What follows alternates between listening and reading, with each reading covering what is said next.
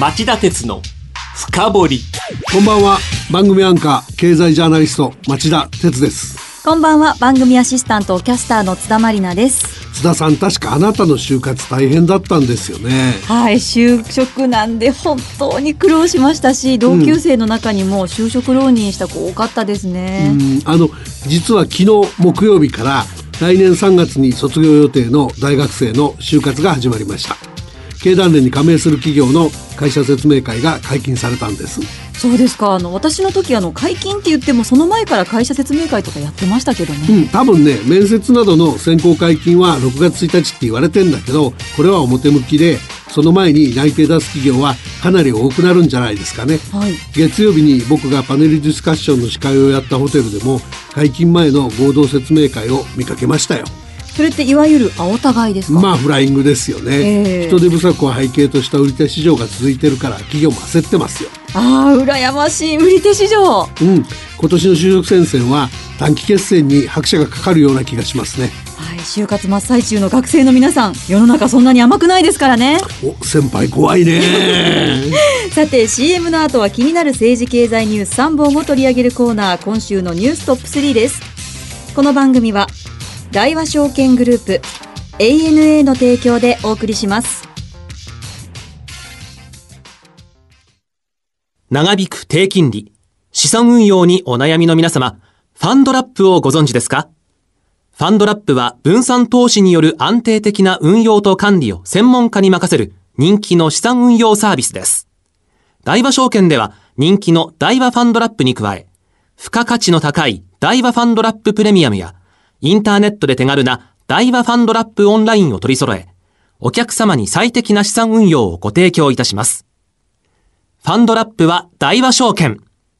詳しくは大和ファンドラップで検索、またはお近くの大和証券まで。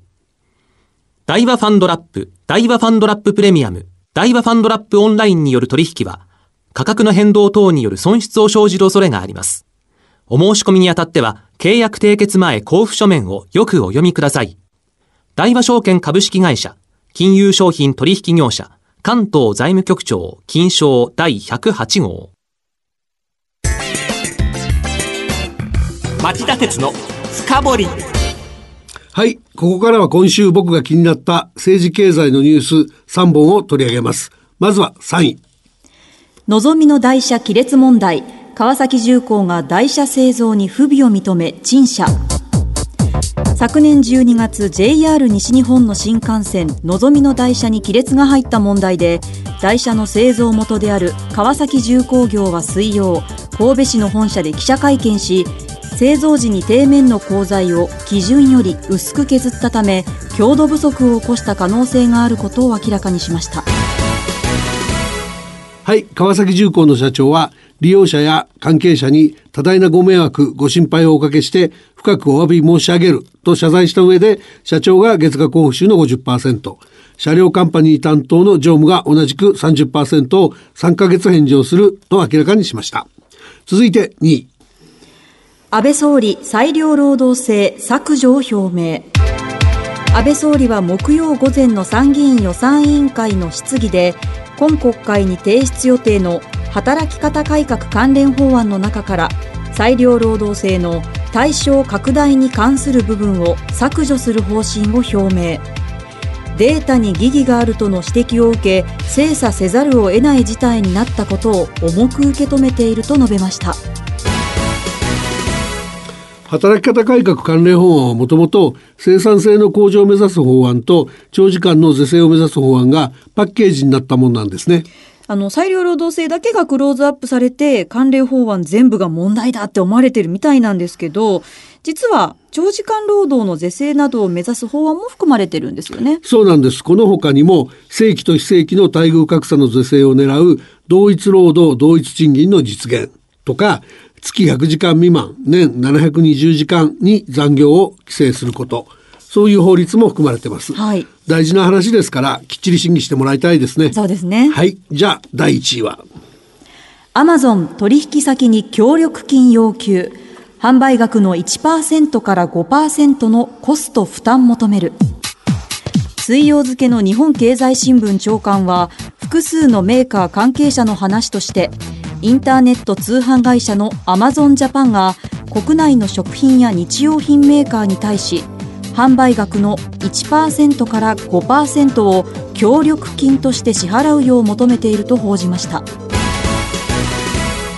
町田さんどうしてアマゾンは協力金なんて言い出したんですか？物流費の上昇とシステムの更新費用の高騰これが経営の負担になってるからなんですが他のインターネット通販各社でもコストを取引先や消費者に転嫁する動きが本格化しそうですよね。あの協力金なんて言ってますけどこれって各メーカーへの圧力では？そこがポイントなんですね。アマゾン側からは協力金の支払いの有無による取引の見直しについての言及はなかったっていうことなんですが、もし取引停止などを示唆して支払いを強していれば、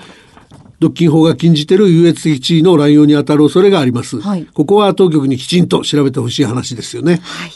以上、今週のニューストップ3でした。続いては今日の深掘り。ついにアメリカのあの人が初めての議会証言。その内容を町田法が深掘ります。今日の深掘り。今日深掘るテーマはこれです。FRB のパウエル議長、初の証言で引き締め重視発言。3月利上げや年4回利上げを視野か。町田さんは2月9日の放送でパウエル議長の動きに注目し今後も追ってくっておっしゃってましたよね。パウエル議長ついに議会に初登場ですか。はい。火曜に下院の金融委員会で就任後初の議会証言をやりました、はい、でさらに木曜にも上院銀行委員会の公聴会で証言しています。どんな発言を？あの基本的にはどちらも同じなんですけども一言で言えば極めてタカ派的な発言。というと？利上げ推進力の強い発言が目立ちました、はい、アメリカ経済の景気の見通しは依然として力強い。さらなる穏やかな利上げが物価目標の達成を促すと。金融政策の正常化に強い意欲を表明した格好なんですね結構強気な発言ですね。そうですね。あの、最近の経済指標に関してもですね、えー、目標に向かって物価が上昇しているという私の見方に自信を与えると評価したり、さらなる段階的な利上げが最善だと言い切ったりですね、もう利上げはその3月の利上げ実施だけじゃなくて、年3回から4回に増やすこともにじませたっていう感じですかね。はい。急ピッチな金融正常化を懸念して、2月には株価の急落もあったんですけど、パウエル議長、そのあたりはどう考えてるんですかね？あのね、金融市場に関しては、実体経済の足を引っ張るほどの混乱ではないと。非常に楽観的なんですね、はい、僕はもう少し市場の動きに常に関心払ってるといったフレーズを入れてバランスを取るべきじゃないかと思いますがちょっとインフレファイターというか強いセントラルバンカー像を打ち出すのに重心を置きすぎた感じですね。あの予想に反した高派発言の背景には何があるんですか？二つあると思うんですけど、一、はい、つ目は議長がアメリカ経済は強いと確信していることですね。もともと拡大基調のところに昨年末立法化されたトランプ大統領の減税。同じくトランプ大統領のインフラ整備戦略なんかが加わって経済の拡大を後押しすることが背景にあります。で、ここのところはまああまりみんな異論はないんだと思います。はい、で、問題は二つ目なんですけども、ええ、こっちがちょっと心配なんですけど、そのトランプ大統領と反りが合わなかった前任者、イエレンさんの首をすげ替える形で選ばれたのが FRB 議長には珍しい弁護士の出身で調整型かつハト派のイメージが強いパウエルさんなん、ね、ちょっと待ってあのハト派ですかパウエルさん？うんハト派のイメージが強かったんです。それからの人柄についてもですねミスターオーディナリー、まあ、まさに普通の人なんちゅうニックネームも賜っちゃってる人なんですよね。はい、であのアメリカの社会っていうのはもともとその利上げに対するアレルギーものすごく強いんですよ。はい、日本も強いけども比較にならないぐらい強くて、利上げっていうと途端に議会なんかも大騒ぎしますしね。で一方そのそういうそのおとなしい調整型のあのパウレさんの人柄から言うと最初にマーケットと妥協するようなメッセージを発信して舐められちゃうともうこの厳しい金融正常化の道のり強くリーダーシップを発揮するのは無理と。いうふうになりかねないと懸念したんじゃないでしょうかね。舐められたくないんですね。うん、なので、その、そういう背景から言うと、今回の発言、エコノミストは理解できるとかね、好意的に見てる人も多いんだけど、しかしそれにしてもですね、僕から見ると、必要以上に高派として振る舞おうとしたように映ってしょうがない。やっぱりマーケットとの対話っていうのはきちんとエネルギー注ぐべきなんですよね。懸念材料はないですか？いや、終わりでしょ、うん、その、さっき津田さんも言ってたけど、2月の最初にね、はい、あの時の株価の急落では各国の金融機関の資産の内容を悪化する声が上がってたので、一刀両断に景気経済に影響ないって言い切るのは乱暴すぎますよね。はい、で、さらに、今回の議会証言後は、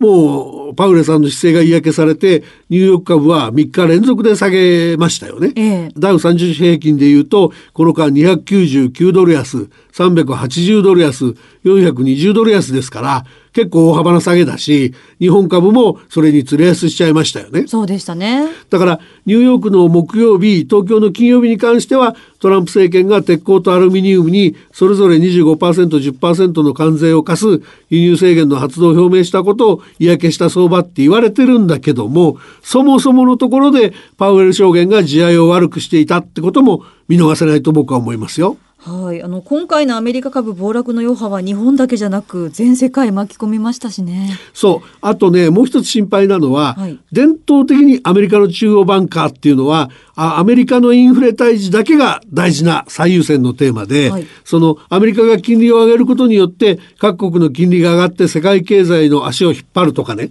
途上国からアメリカにマネーの逆流が起きて通貨危機を引き起こすといった問題には無頓着なんですよね。はい、でパウエルさんもどうもこの典型的なタイプになりかねない。途上国のマネーの逆流って怖いですよね。そうなんですよ。普通はアメリカが利上げをして、日米間の金利格差が広がれば円安になるはずなんですが、今年も中国の春節前に、中国の人民元からジャパニーズ円にお金が投機する動きが活発化して、円高が進んだ局面があったでしょああいうふうに、その途上国からのマネーの流出が始まると、円高を誘引するリスクがありますからね。そうですね。国際金融協会 IIF っていうところがあるんですけども、ええ、ここがインドネシア、ブラジル、インドみたいなその新興8カ国の株式と債券の市場を対象に集計したところですね、はい、2月の前半半月で、えー、およそ76億ドル、およそ8000億円の資金が流出し、それまでの流入超過から基調が変わったと言います。はい、資金流出が空事とは言い切れない統計がすでに出てるんですよね。恐ろしいですね。はい。各国が、はい、あの利上げを余儀なくされると新興国経済がシュリンクするリスクもありますからね。円高となると日本経済も大打撃ですしね。あの政府にはそうなると何か策ありますか？そこで金融政策が限界だから財政なんて言うと、また遠ざかってる財政健全化がさらに遠ざかりますから、はい、やっぱりパウエルさんにあんまり無茶なこと言わないように気をつけて見ていきたいところですよね。はい、わかりました。以上、今日の深掘りでした。町田鉄の深掘り。今日はパウエル議長の議会での証言について深掘りました。どんな地位もそうですけど最初が肝心だと言って力みすぎて失敗する人多いんですよね。はい。パウエルさんも自然体でお願いしたいですよね。はいわかりました。さてこの番組では番組をお聞きのあなたからのメールを募集しています。メールはラジオ日経ホームページ内の番組宛てメール送信フォームからどしどしお送りください。番組をお聞きのあなた来週も徹底的に深掘ります。それではまた来週です。さようなら。この番組は大和証券グループ ANA の提供でお送りしました。